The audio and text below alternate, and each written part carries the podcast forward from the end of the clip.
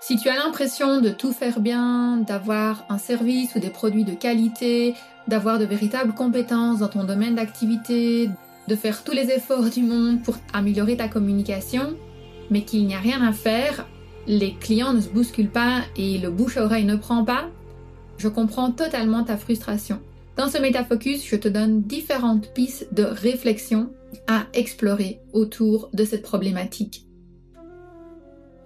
Si on part du principe que vous êtes une personne de confiance et que vous proposez quelque chose qui est aligné avec vos valeurs, normalement, il va de soi que votre audience, vos clients devraient tout naturellement avoir envie d'interagir avec vous pour cheminer eux-mêmes vers leur mission d'âme, vers leur épanouissement, vers leur développement personnel.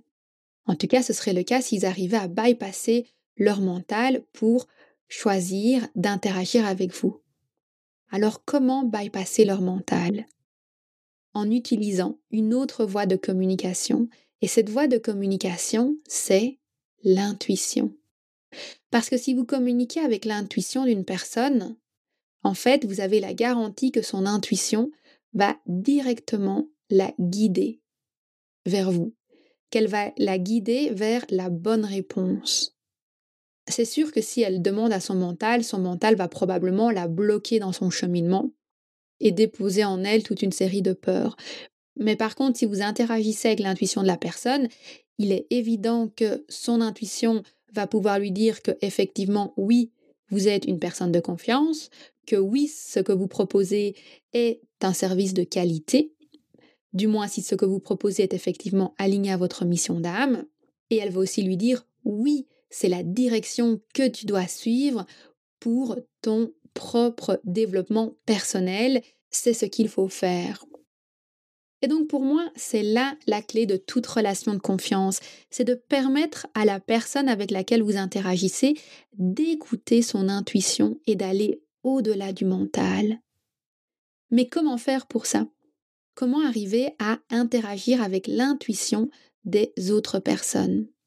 Comme toujours, tout commence par soi-même. Il faut d'abord être capable d'interagir avec sa propre intuition, de comprendre comment notre intuition fonctionne, quels canaux de communication elle utilise et quels sont ceux auxquels nous sommes particulièrement sensibles.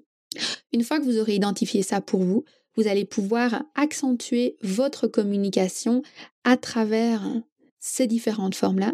Vous allez pouvoir mettre en avant vos compétences, vos offres, en les proposant de manière beaucoup plus subtile et vous permettrez ainsi à l'autre personne de découvrir vos offres et de s'y connecter de façon beaucoup plus intuitive. Et là, vous, allez vous rendre compte que vous aurez de plus en plus de personnes autour de vous qui vont vous dire Waouh, j'ai senti que tu étais la bonne personne, j'adore l'énergie qu'il y a dans ta voix, je te trouve extrêmement radiante, je ne sais pas m'expliquer, mais je savais que je devais suivre ta formation. J'ai vraiment senti que c'était le bon moment pour moi. Et c'est là que la magie s'opère en fait. C'est quand les personnes viennent vers vous parce qu'elles ont écouté leur intuition.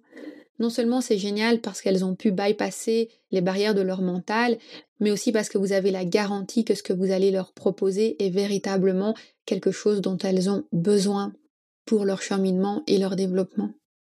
Et au-delà de l'entrepreneuriat, je pense qu'il y a énormément d'erreurs de recrutement qui viennent aussi de ce problème-là lorsque les recruteurs se basent essentiellement sur un CV, sur des diplômes pour recruter, en fait, ils passent à côté d'énormément d'informations.